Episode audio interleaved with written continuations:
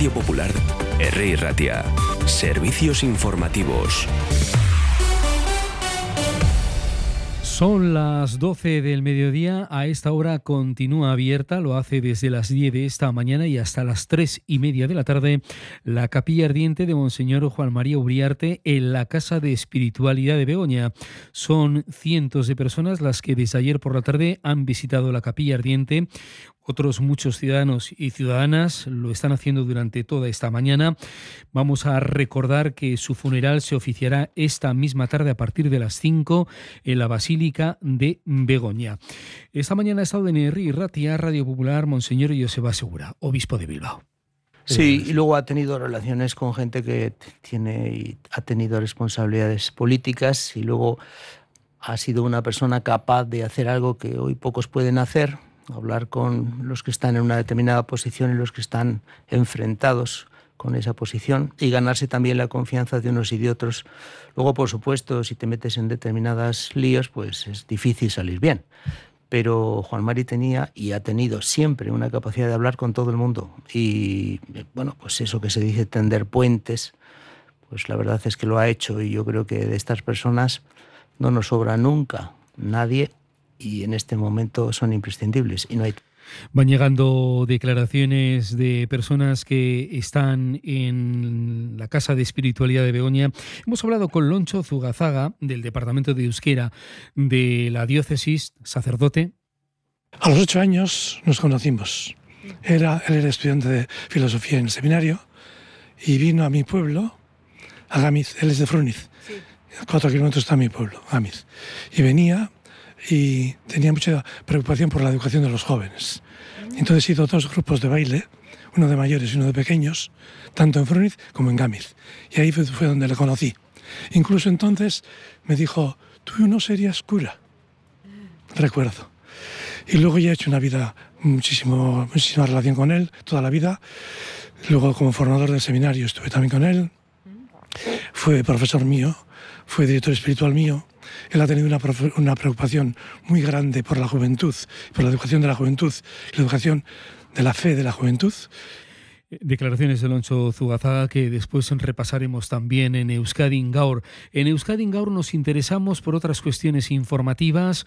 El Endacari Urcuyu, Antonio Ortúzar, Partido Nacionalista Vasco y Eneco Andueza, Partido Socialista, han concluido sobre las diez y media de esta mañana esa reunión de la que hemos ido hablando y que han mantenido esta mañana en Ajurianea. Ahí han analizado la situación política de los últimos compases de la legislatura aquí en Euskadi. En Galicia ayer hubo resultados con un Partido Popular que se muestra fuerte, ha revalidado su mayoría absoluta, baja dos escaños, pero mantiene esa mayoría absoluta, 40 escaños. El BNG aumenta, se sitúa en la segunda fuerza política, asciende a 25 más 6, mientras que el descalabro viene en las filas del Partido Socialista Obrero Español, Partido Socialista Gallego, el PSG, que baja 5 escaños y entra Democracia Obrensana, lo hace con un diputado por Orense. Después en el Euskadi también repasamos lo que han ido diciendo y especialmente lo que dijeron todos estos políticos en la noche electoral.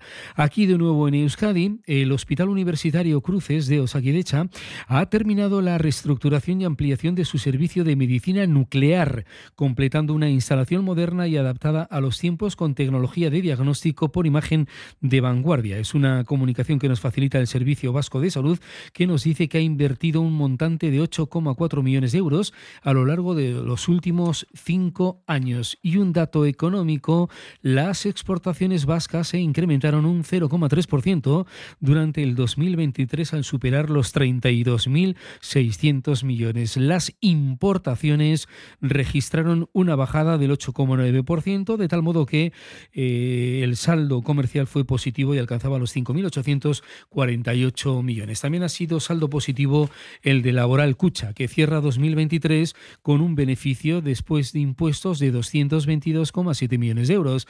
Eso es un 47,99% más. Con esta última información bancaria de caja laboral terminamos este informativo. Tenemos una temperatura de 14 grados en el exterior de nuestros estudios, cielo completamente cubierto y algo de lluvia de vez en cuando en distintos puntos de Vizcaya y también Bilbao. Estas noticias y alguna más son las que con más detalle les vamos a ofrecer en el Euskadi Ingaur, donde nos vamos a centrar especialmente en la capilla ardiente que está abierta, recordamos, hasta las tres y media de la tarde, capilla ardiente de Monseñor Juan María Uriarte. Repasaremos las palabras de Joseba Segura y también iremos recogiendo las declaraciones que en esta visita a su capilla ardiente vamos recogiendo en Herri Ratia Radio Popular durante toda esta mañana, recordando a nuestra audiencia que su funeral se oficiará en la Basílica de Begoña a partir de las 5 de la tarde. Nada más por el momento. Muchas gracias por la atención prestada. Hasta la una.